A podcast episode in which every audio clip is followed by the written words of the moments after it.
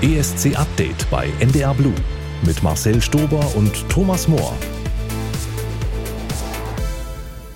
Ein herzliches Hallo dazu an dieser Stelle. Herzlich willkommen zu eurer neuen Ladung Eurovision Song Contest. Wir kennen alle 37 Acts und ihre Songs, die im Mai in Liverpool auf Stimmenfang gehen. Heute reden wir über neun ganz speziell. Ich bin Marcel und falls ihr euch jetzt fragt, who the hell is Thomas? Das ist er. Thomas Mohr, hallo. Ja, jetzt würde ich gerne wie Brigitte Xander auf Österreichisch antworten, aber ich bin leider schlechter Schauspieler und kann noch schlechter Dialekte nachmachen. Deswegen sage ich einfach nur Moin Moin. Ja, servus. Äh, genau, Österreich hat einen interessanten Song für den ESC. Da kommen wir gleich zu. Ähm, aber erstmal gibt's eine kurze Rückschau, würde ich sagen. Der hm. deutsche Vorentscheid ist jetzt zwei Wochen her. Was bleibt bei dir in der Nachbetrachtung hängen von der Show in Köln, von unser Lied für Liverpool, vom Sieg von Lord of the Lost? Wir haben unsere letzte Folge ja echt direkt nach der Show aufgezeichnet. Hat sich seitdem bei dir irgendwas getan, wie du auf die Sendung schaust? Ich bin in gewisser Weise beruhigt, weil so viele hinter Lord of the Lost stehen. Also die Presse war ja durchaus positiv, muss man sagen. Auch die äh, Artikel, die ein bisschen länger waren, viel in Social Media auch positiv. Und ja, auch in Umfragen, Lord of the Lost kommt auch bei der Fanbase extrem gut an. Also voller Rückhalt aus Deutschland für diesen Act. Das ist neu und das ist auch schön. Ähm, und insgesamt kann man auch sagen, dass das die Stimmung im ESC-Team gehoben hat. Also man geht ganz zuversichtlich nach Liverpool und das ist so das Gefühl, was ich zwei Wochen später habe. Mhm. In zwei Monaten ist der ESC schon wieder vorbei. Das ist ein bisschen ja, tragisch, aber man muss es, es ist ja tatsächlich so. Ähm, aber bis dahin wollen wir mit euch feiern. Übrigens auch im wörtlichen Sinne. Ich war in Stockholm beim schwedischen Vorentscheid, dem Melody Festival und auch bei einer Party am Abend davor. Da haben mich sogar zwei Leute angesprochen, ob ich der Marcel von Eurovision.de bin. Das fand ich so schön, dass das, was wir machen, auch irgendwie draußen ankommt. Äh, das ist schon cool. Leider lief kein deutscher ESC-Song auf der Party. Ich habe mhm. dir ja gesagt, ich wollte gucken, ob, mhm. ob sie Patty Gurdy spielen, aber generell so Vorentscheidssongs diese, dieses, diese Saison, die waren noch nicht so gefragt irgendwie. Mhm. Aber ein paar aktuelle ESC-Titel. Ähm, war halt auch sehr schwedisch geprägt und Melodiefestivalen, man muss es ja immer wieder sagen, es ist ein riesen, riesen Ding in Schweden. 27.000 Leute an diesem Abend beim Vorentscheid in der Arena. Das und auch den Hype in dieser breiten Gesellschaft, auch den gibt es in Europa einfach kein zweites Mal. Deswegen ist es einfach völlig unabhängig von der Qualität der Beiträge schön in Schweden zu sein rund um diese Zeit. Ich war tatsächlich auch vor drei, vier Jahren mal, habe ich eine Korrespondentenvertretung in Stockholm gemacht, genau zu der Zeit. Und das da vor Ort mitzubekommen, ist ein besonderes Erlebnis, weil in jedem Einkaufszentrum wird dieser Sampler oder werden alle Songs gespielt und man denkt immer, sind hier nur Fans, aber nee, also die, die interessieren sich alle dafür. Ähm, und ich hatte da, ich wohnte da in zwei verschiedenen Airbnbs und mit beiden Vermietern habe ich lange Diskussionen über die Vorentscheidung geführt. Also das ist absoluter Mainstream da. Das macht wirklich Spaß. Von der Oma bis zum kleinen Kind, alle sitzen sie in dieser Arena, haben Blinkehüte auf, haben diese Mello-Zauberstäbe in der Hand, mit denen sie wedeln, haben Federboas um. Es ist, es ist herrlich, es gehört da einfach zur Mainstream-Kultur. Es ist wunder, wunderschön. Also mich hat das jetzt nie so angemacht, in diese Friends Arena zu fahren, weil da ja so viele Leute sind. Du saßt ja auch ziemlich weit oben. Da hat man doch bei Lorraine doch nur Rauch gesehen. Ich oder? saß verhältnismäßig nah dran, muss ich sagen. Also ich hatte eigentlich vergleichsweise gute Plätze, aber man sitzt einfach völlig egal, wo man in dieser Friends Arena sitzt, man sitzt weit weg. Es ist halt ein Fußballstadion, die Bühne, so groß wie sie sein kann, die Menschen werden ja nicht größer, äh, dadurch, dass die Bühne größer wird. Also von Loreen in ihrem Sandwich-Toaster habe ich nichts gesehen, also fast, bis dann diese, diese Decke irgendwie mal hochging. Aber über Loreen sprechen wir ja später noch mm. und darüber, was man in der Halle alles so sehen konnte. Aber ja, man hat wenig mitbekommen. Ja, also für mich ist das dann fast schon so ein religiöses Ereignis, ja. Also man sieht nichts, mm. man mhm. hört nichts, aber man will irgendwie da dabei sein bei diesem großen Ding. Und das feiern die Schweden einfach auch. Und ich glaube, jeder, der da war, war trotzdem froh, Teil dieses großen Ganzen zu sein. Das glaube ich auch. Wir sprechen über Lorraine aus Schweden. Wir sprechen äh, aber auch zum Beispiel über Kärje aus Finnland, also über zwei große Favoriten auf den ESC-Sieg heute. Außerdem geht es um Österreich, Australien, Dänemark, die Niederlande, Polen, Serbien und Albanien. Wir freuen uns auf Daniel Kähler von Radio Bremen, mit dem ich zusammen in Stockholm gewesen bin. Er hat außerdem sehr viel rund um den dänischen Kandidaten Riley recherchiert und wieso dieser vielleicht sogar ein neues Land zum ESC bringen könnte. Außerdem ist Martin Tietjen bei uns. Er ist Moderator und war zum Beispiel rund um den ESC 2011 in Düsseldorf im Einsatz. Und jetzt sprechen wir beide aber erstmal, Thomas, mhm. über Österreich. Teja und Salena singen für unser Nachbarland. Das sind zwei ehemalige Kandidatinnen zum Beispiel von Castingshows, haben natürlich auch andere Sachen gemacht, haben sich da aber kennengelernt.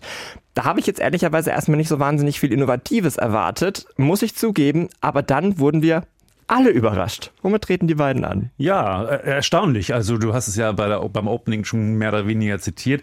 Uh, Who the Hell is Edgar ist der Song. So ein Abtempo, also ein sehr treibender Rhythmus.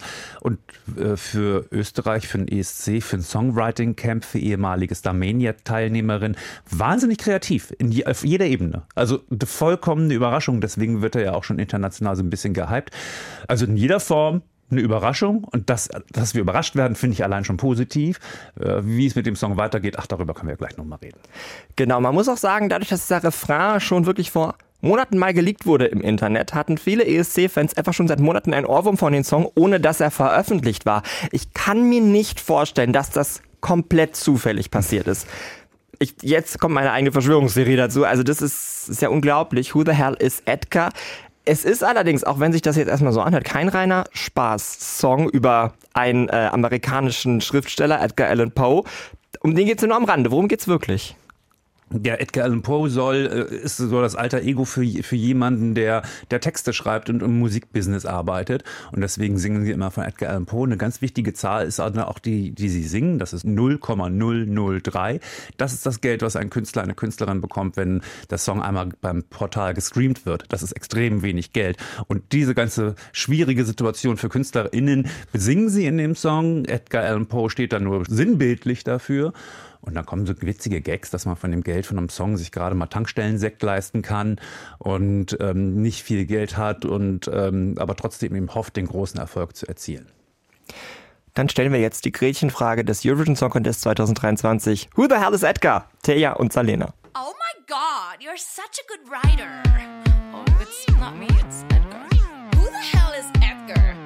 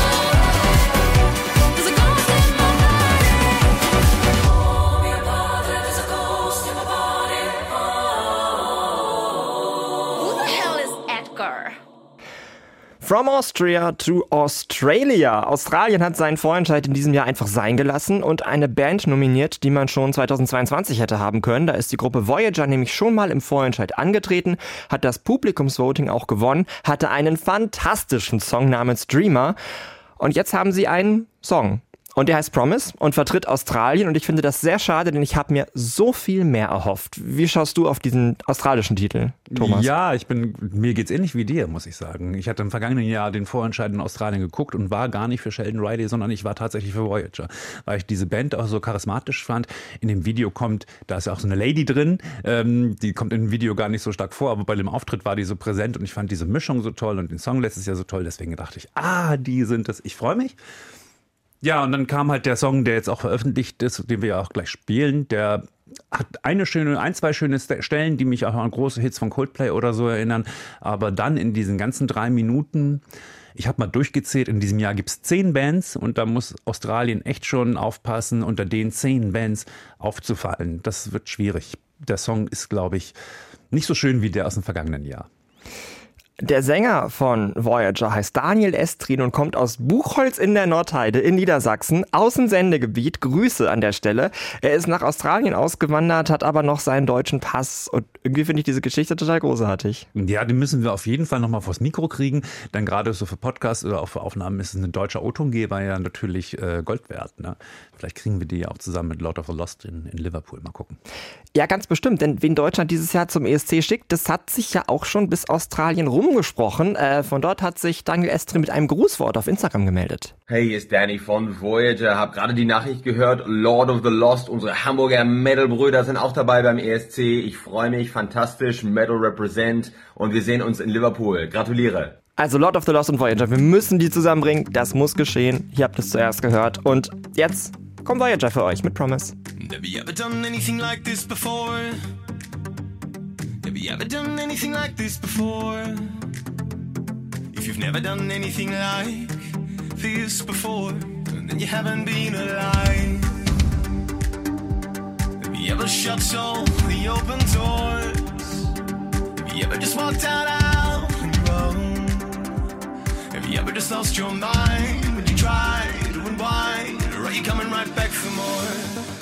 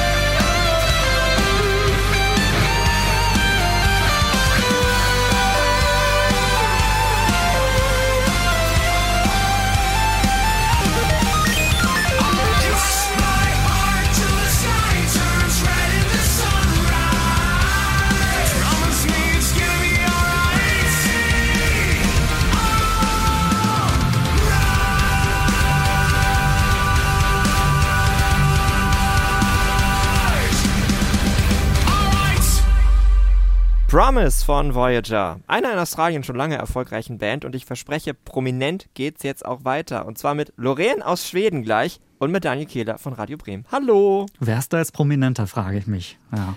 Es ist ein Grad der Prominenz, den wir ganz selten haben bei uns in ESC Update. Marcel, ja. Schön, dass du da bist. Ähm, wir beide haben eine Reise hinter uns. Wir waren in Stockholm. Ja, stimmt. Wir waren beim schwedischen Vorentscheid Melody Festivalen im Publikum mit 27.000 anderen Fans in einem Fußballstadion. Es war dein erstes Mal vor Ort da im, beim Vorentscheid in Schweden. Wie war es für dich? Oh, das war toll, ja. Also ich habe gedacht, ich bin beim ESC wirklich. Es fehlte eigentlich nur noch, habe ich so im Nachhinein gedacht, es fehlt eigentlich nur noch das Eurovillage, ne?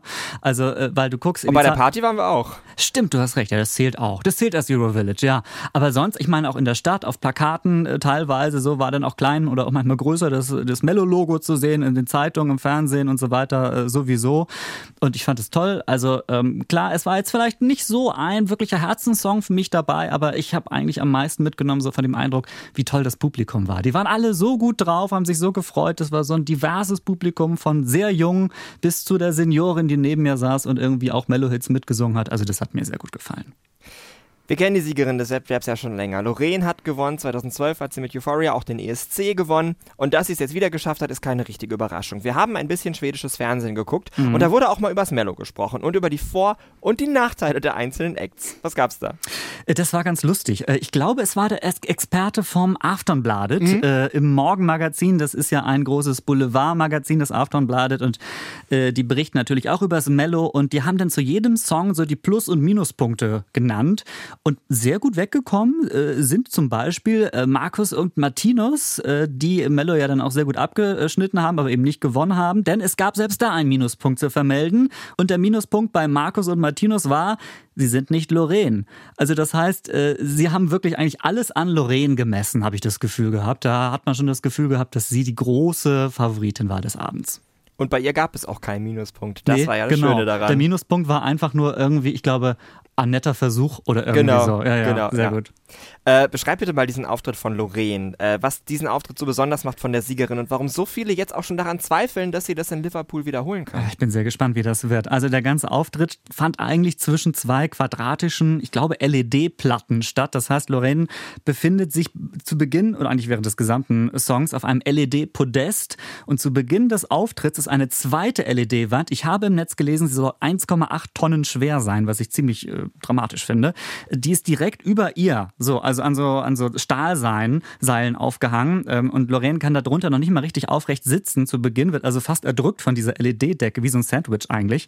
Ähm, aber während des Songs wird diese obere LED-Decke dann so an Stahlseilen hochgezogen, sodass sie da am Ende tatsächlich dann auch drunter stehen kann. Das sieht schon sehr besonders aus.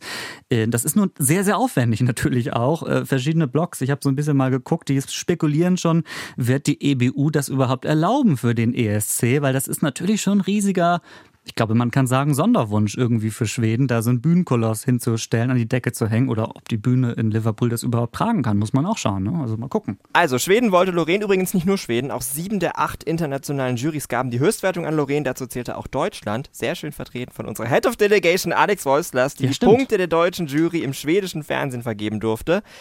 Hier kommt's jetzt, Tattoo von Lorraine und danach gleich auch der dänische Beitrag Breaking My Heart von Riley.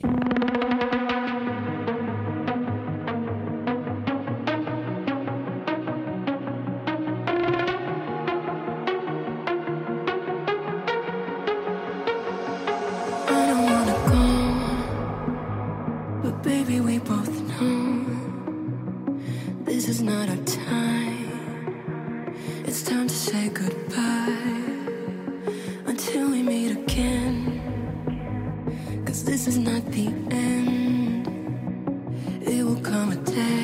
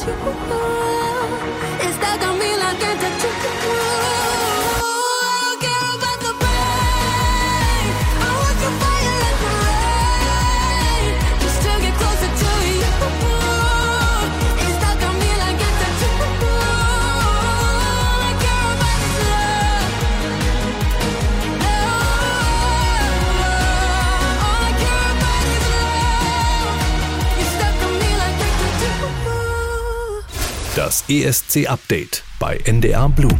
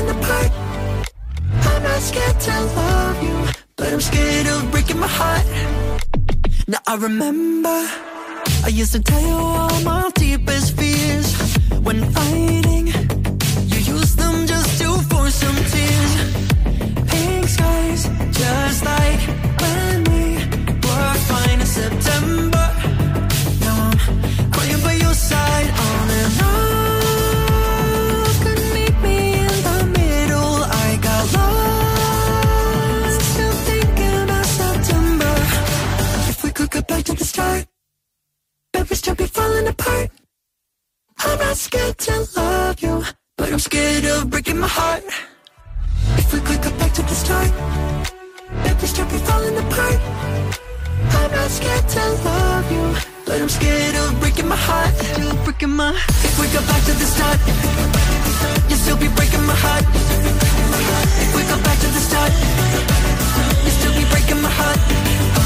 Off, can meet me in the middle. I got lost, still thinking of September.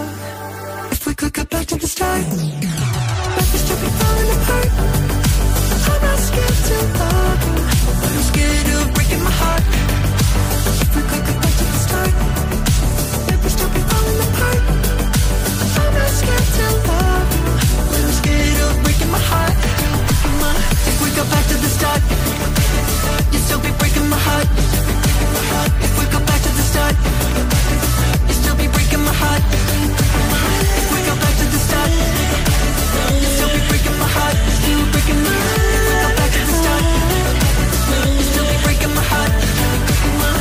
So, Daniel, du bist jetzt unser Experte für Nordeuropa.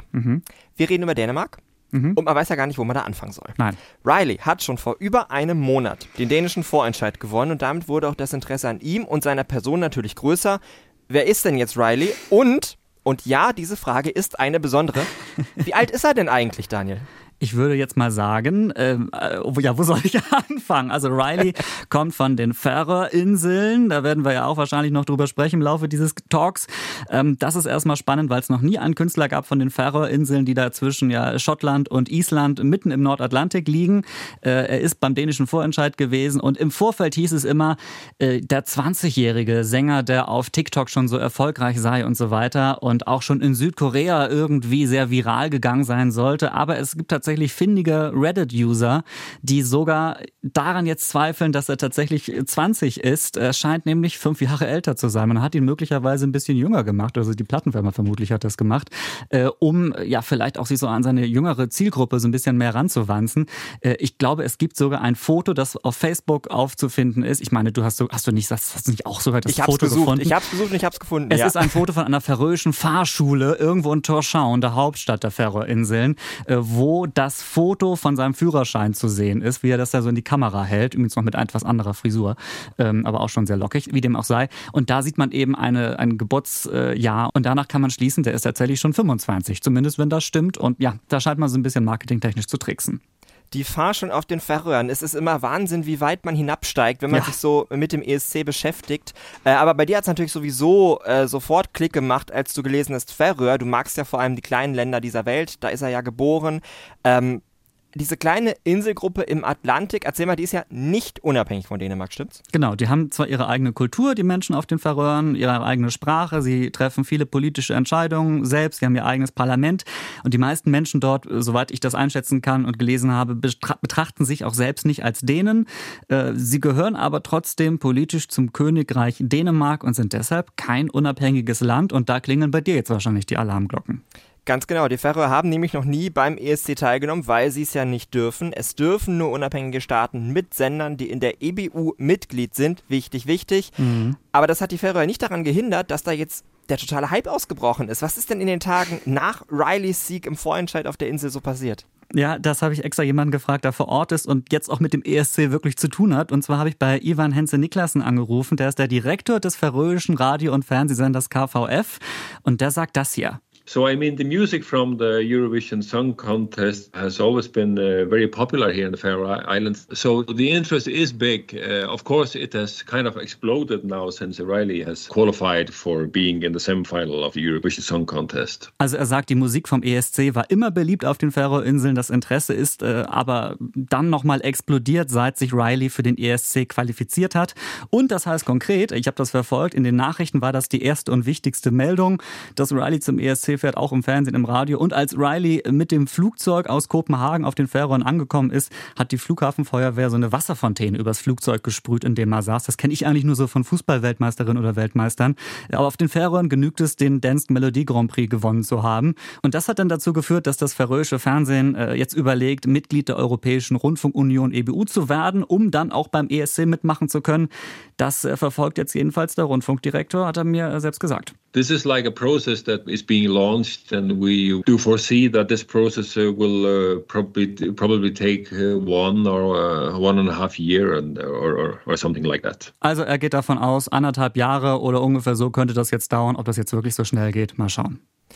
Nicht nur er hat sich ja damit beschäftigt, das Ganze wird in den Färöern auch politisch. Äh, du hast mit einer Ministerin äh, kommuniziert über ein mögliches ESC-Debüt der Färöer. Was hat sie dir geantwortet? Ja, genau. Ich habe mit Siri Steinberg äh, ja, kommuniziert, geschrieben, beziehungsweise mit ihrem Büro. Sie ist die Ministerin für Soziales und Kultur und man ließ mich wissen aus ihrem Büro, die würden sich über den ESC sehr freuen, auch da deswegen, weil die Färöer äh, dadurch so ein bisschen bekannter in der Welt äh, werden könnten. Und, äh, das zitiere ich mal, im ESC geht es um Musik und Kultur und alle Länder, die mitmachen und Teilnehmer dorthin schicken wollen, sollten das tun können. Ich glaube nicht, schreibt die Ministerin, dass fixe Definitionen zu unabhängigen Ländern die Antwort auf alles sein sollten, wenn es um kulturellen Austausch geht. Also von mir jetzt mal frei zusammengefasst, dass nur komplett souveräne Länder daran teilnehmen dürfen, findet die Ministerin von den Färöern, die nicht souverän sind, nicht richtig.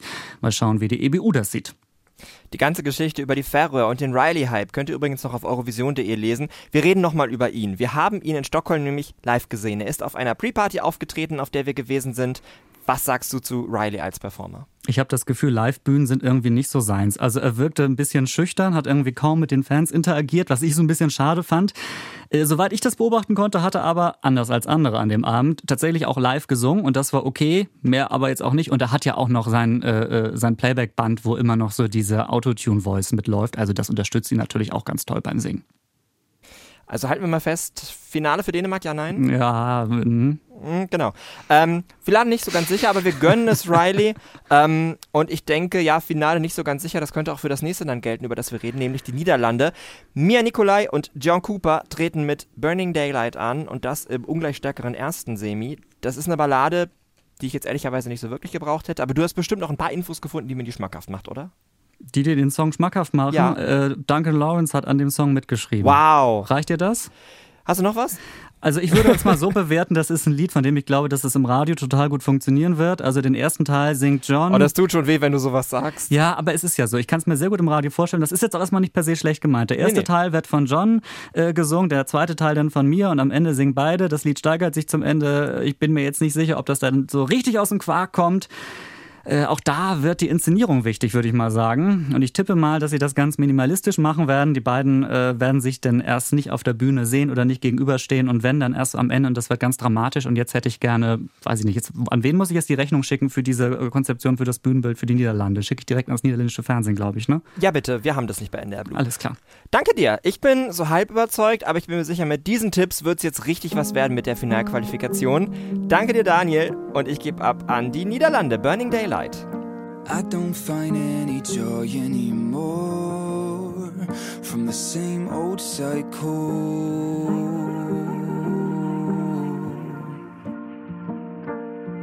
I don't know what made me happy before.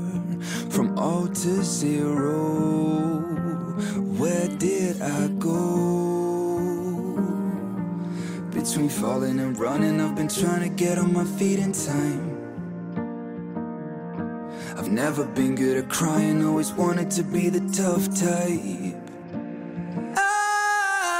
I'm sorry, I'm just human. I'm losing myself, I'm chasing highs. I'm losing myself, I'm chasing highs. And burning daylight.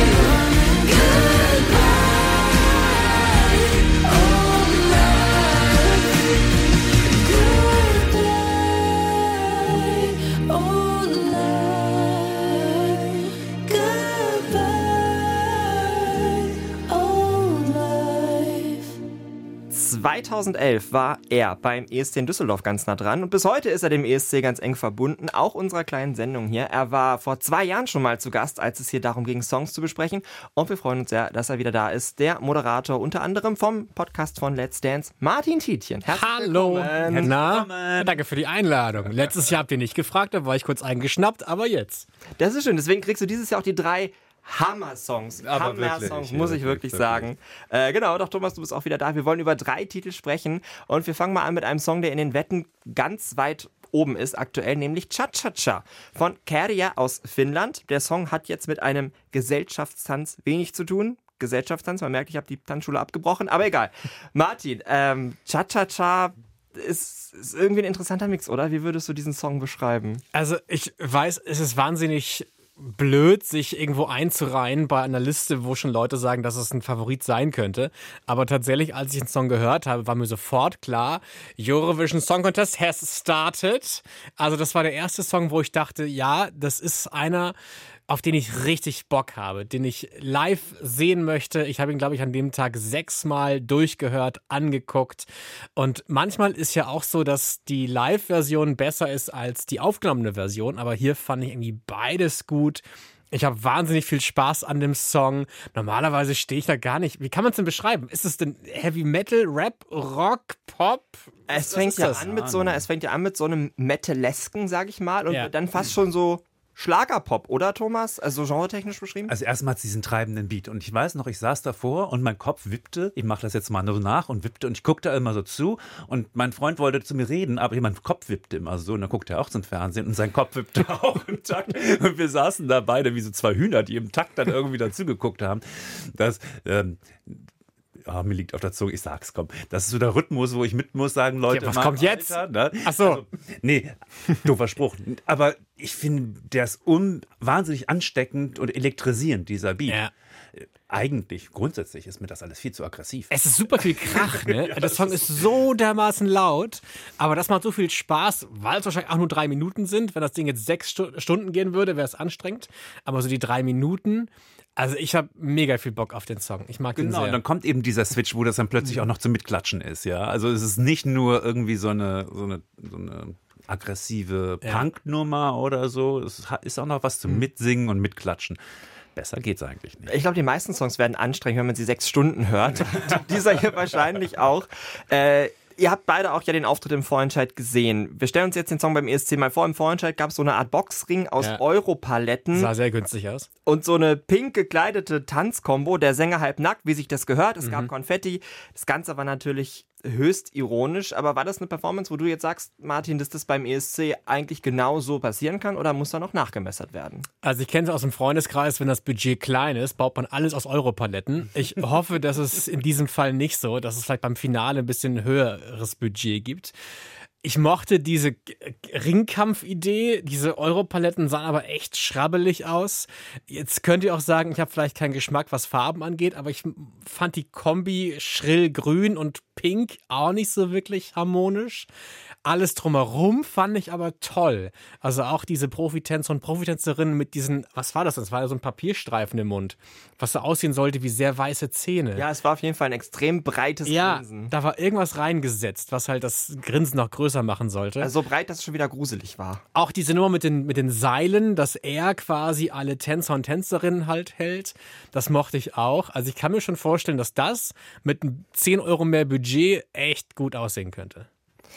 Jetzt bist du Halbschwede, Martin, und auch Schweden schickt ja einen interessanten Song dieses Jahr zum ESC, über den haben wir vorhin schon gesprochen. Könntest Ja. du dir vorstellen, dass es dieses Jahr den Zweikampf gibt, Finnland gegen Schweden beim ESC? Oh, ich muss sagen, ich mag den Song nicht. Es tut mir leid. Den schwedischen? Ja, Den den schwedischen. Also, okay. Es haben nämlich schon so viele jetzt im Vorhinein schon geschrieben, so hoffentlich gewinnt Loreen. Aber ich habe den Song dann gehört und irgendwie bei mir kam der nicht an. Wie ist es bei euch?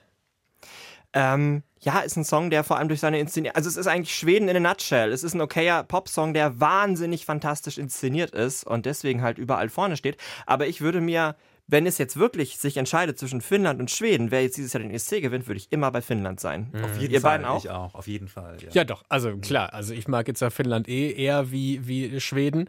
Darf ich noch sagen, dass ich Norwegen ganz toll finde?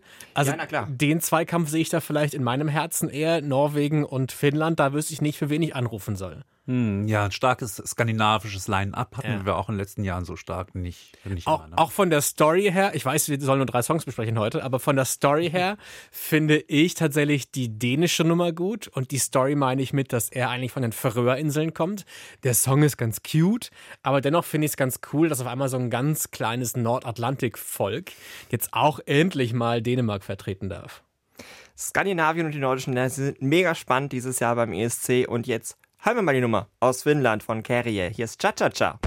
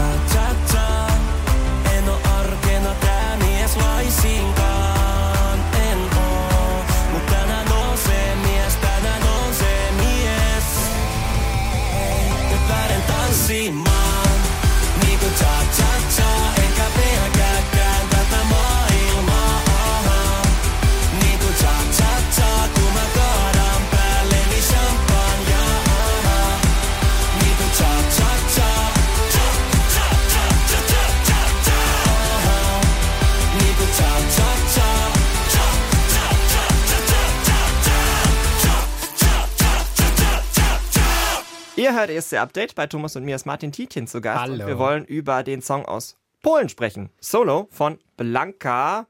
Martin, schlägt dein Herz für Popmusik dann ein bisschen höher? Ja, also, also ich habe ein verschämtes Jahr Ich habe ein großes Problem mit dem Song, aber auch eine große Liebe. Äh, ich möchte einen Vergleich ziehen. Vor zwei Jahren gab es doch hier die Natalia aus, aus, aus Moldau mit Sugar. Sugar, ja. Sie hatte gesagt, die längste, der längste Ton in der ESC-Geschichte. 17 Sekunden lang, glaube ich. Es war aber auch die, die, die furchtbarsten 17 Sekunden der ESC-Geschichte. weil singen kann sie wirklich nicht. Und das geht mir jetzt ähnlich wie bei der Dame hier aus Polen. Es ist ganz schlecht gesungen. Es tut mir wahnsinnig leid. Vielleicht hat, vielleicht hat sie einen schlechten Tag gehabt, aber es, ich ertrag's nicht ganz, aber dennoch mag ich diese kitschige Plastikwelt, diesen klischeehaften Popsong, dieses sehr girlige in der Performance. Sie ist ja auch irgendwie Social Media Star, war bei Poland, wie heißt sie? Äh, Poland's oder Super Nee, äh, Poland's Next Topmodel, da war sie. Wollte schon Und sagen. ist dadurch bekannt geworden. Sie hört sich eher wie ein Model an. Ja, richtig. Du singst wie ein Model und du gehst wie ein Sänger. Ähm, deswegen, ich, ja, also ich glaube, ich hätte Spaß an der Nummer, sie anzugucken, aber ich glaube, die kommt nicht weit. Ich habe sie letzte Woche performen sehen bei der Pre-Party in Stockholm. Da war sie auch und ich bin mir ziemlich sicher, das sah mir da alles sehr nach Vollplayback aus. Auch im polnischen Vorentscheid war das ja stimmlich zum Teil schwierig. Ja. Wie wichtig ist es beim ESC gut singen zu können? Oder also müssen wir uns größere Sorgen machen? Aber sag, okay, dann nenn mir einen, der gewonnen hat, der oder die aber nicht singen konnte. Naja, gewinnen. Also ganz schlimm. Man muss ja erstmal über den Finaleinzug reden. Ich glaube, da, da muss man auch kleinere Brötchen backen. Ähm, Was ich gut finde, der Song ist äh, im erfrischenden Sinne simpel, ja. Also wir haben jetzt sehr, sehr viele Songs, wo sehr viel auch so vom Kopf reingelegt wurde, ja. Jetzt machen wir irgendwas Besonderes, haben zu viel gehört, das muss was Besonderes sein, Besonderes. Dieser Song ist absolut in meiner Komfortzone und ist äh, eigentlich auch schön. Also schön, wenn man die, die Albumversion hört, nicht ohne Grund hatte der Song auch bei YouTube schon 600.000 Klicks, der war ja vor der Vorentscheidung auch schon bekannt. In Ich glaube, das. Musikvideo hat über 10 Millionen. Oder das ist 10. richtig, richtig viel. So war das. Es war unfassbar viel, aber mich wundert das nicht. Ähm, aber ganz klar, also ich habe auch die Vorentscheidung gesehen, ähm, die, die muss noch viel üben, also um da nicht komplett zu scheitern auf der großen ESC-Bühne. Vielleicht ist es auch egal. Vielleicht reicht ihr das als, als einfach Aufmerksamkeit, dass die ein bisschen ihre Reichweite erhöhen kann. Das reicht ja manchen dann. Ich fand es auch toll, dass sie überall auf der Bühne in riesengroßen Buchstaben ihren Namen stehen hatte. Das wünsche ich mir für Folgeengagements übrigens jetzt auch. Dass irgendwo hinten mein Name steht. Das ist wichtig, weil wir auch zwei Blankas dieses Jahr im Wettbewerb haben, aus Polen und wir haben Blanca Paloma aus Spanien, die mit C geschrieben wird. Äh, ja, wären jetzt Blanca mit Solo.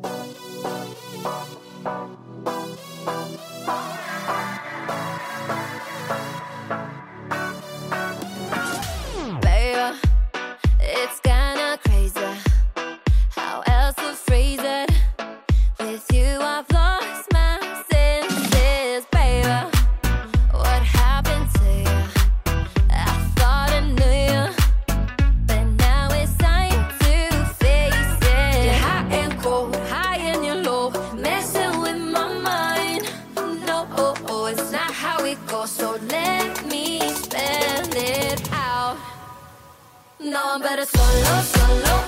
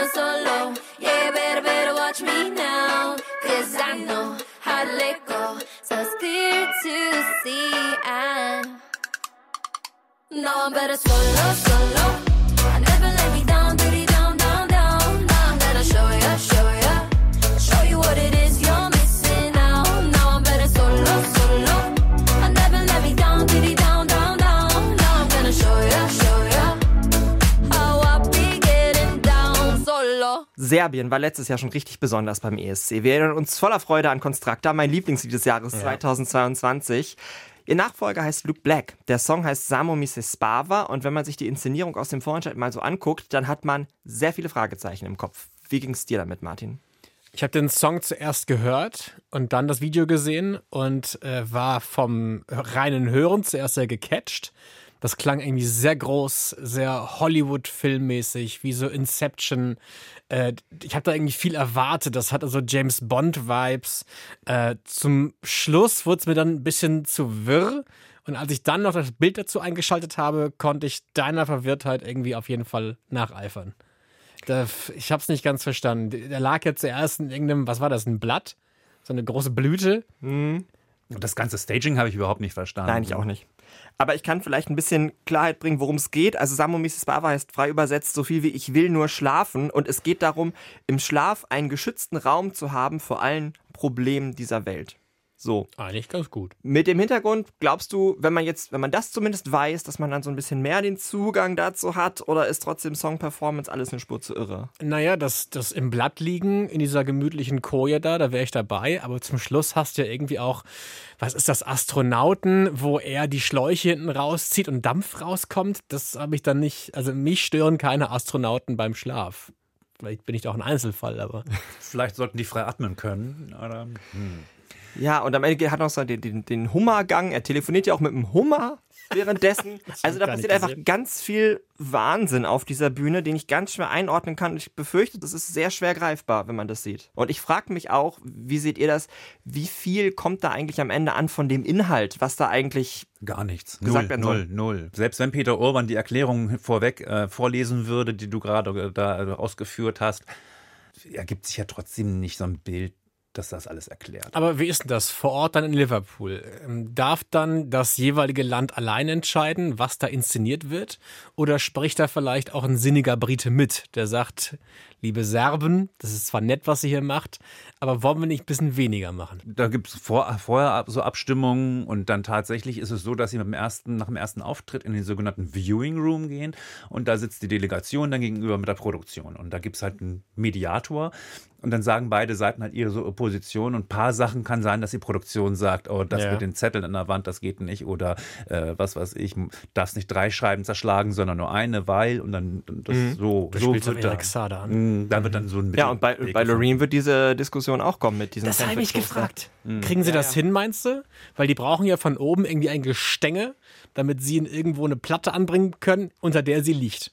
Exakt, also das wird alles noch wahnsinnig spannend. Da ist ja das Staging, was Serbien hat, eigentlich relativ einfach zu verschiffen, sage ich mal. Paar Astronauten. Die Frage ist nur, ob man es machen sollte. Ja.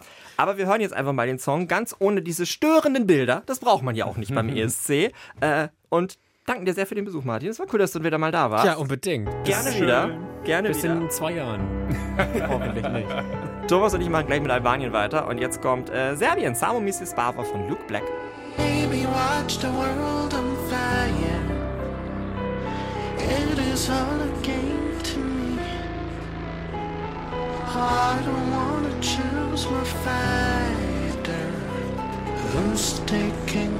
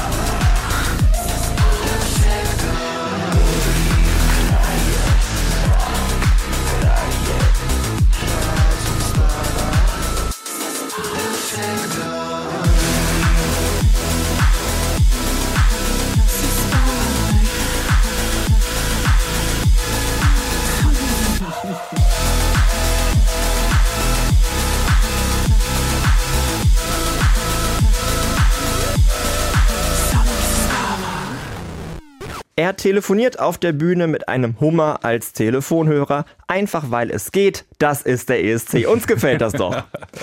Thomas, eine Tradition jedes Jahr ist, dass Albanien immer den ersten oder zumindest einen der ersten ESC-Songs überhaupt stellt. Das war auch dieses Mal wieder so. Der Titel Duje von Albina und ihrer Familie Kelmendi hat schon im Dezember den albanischen Vorentscheid gewonnen.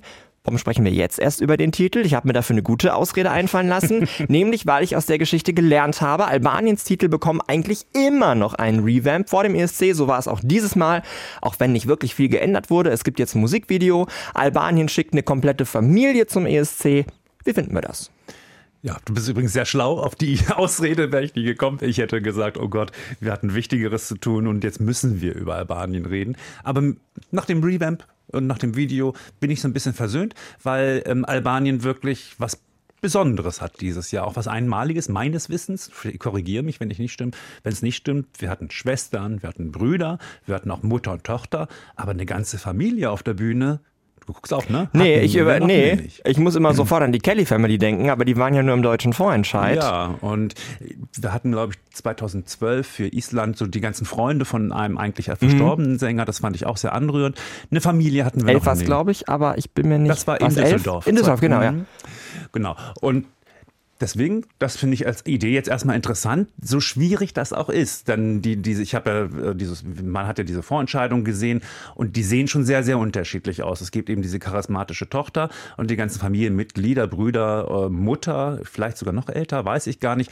Die sind natürlich nicht so diese Bühnenmenschen und deswegen sieht diese Gruppe auf der Bühne sehr heterogen aus. Also da muss man noch ein bisschen was tun, dass dass das nicht wirklich so aussieht, als wenn da wirklich eine ganz unterschiedliche Gruppe auf der Bühne steht. Die haben jetzt ja auch eine, ähm, eine gute Choreografin, Sascha Baptiste aus Schweden. Ähm, da kann ich mir vorstellen, dass sie da ein bisschen Grund reinbringt, was die Inszenierung angeht und vielleicht dann auch die charismatische Tochter ein bisschen mehr in den Vordergrund stellt und diese andere, anderen Figuren ein bisschen mehr in den Hintergrund, dass da, ja, dass vielleicht auch auf der Bühne so eine Geschichte erzählt wird wie in dem Video. Wir können noch ganz kurz feierlich was verkünden, Thomas. Äh, wer uns auf Twitter folgt, weiß es auch schon. Wir werden mit unserem tollen Team von Eurovision.de zum ersten Mal überhaupt eine Live-Sendung im Fernsehen produzieren. Ich finde das total schön. Ja, ja, also wir haben ja schon erzählt, dass wir alles Eurovision an allen Tagen ähm, vom großen ESC, an allen Wochentagen machen wollen, immer um 20 Uhr. Aber es passt so toll, wir können am Dienstag um 20.15 Uhr unsere Sendung Alles Eurovision bei One ausstrahlen, live.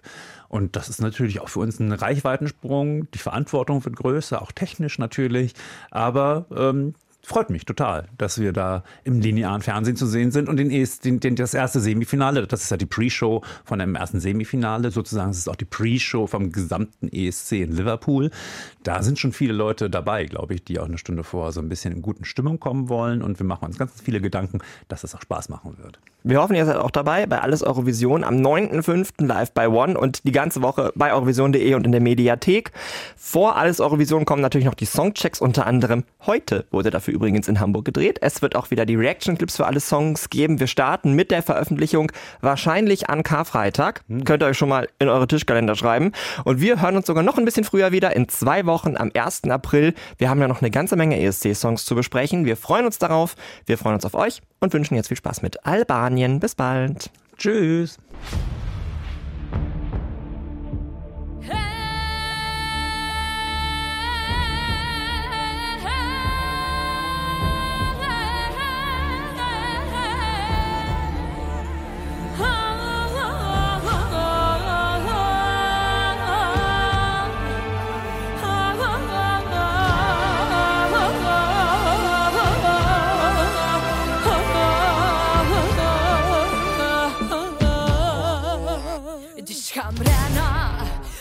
mën ma no.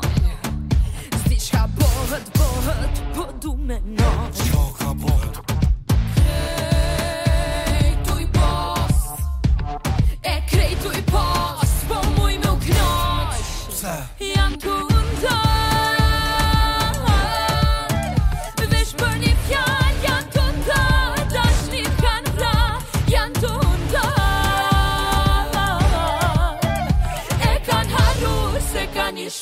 soffar med me. Du och jag, sitt ihop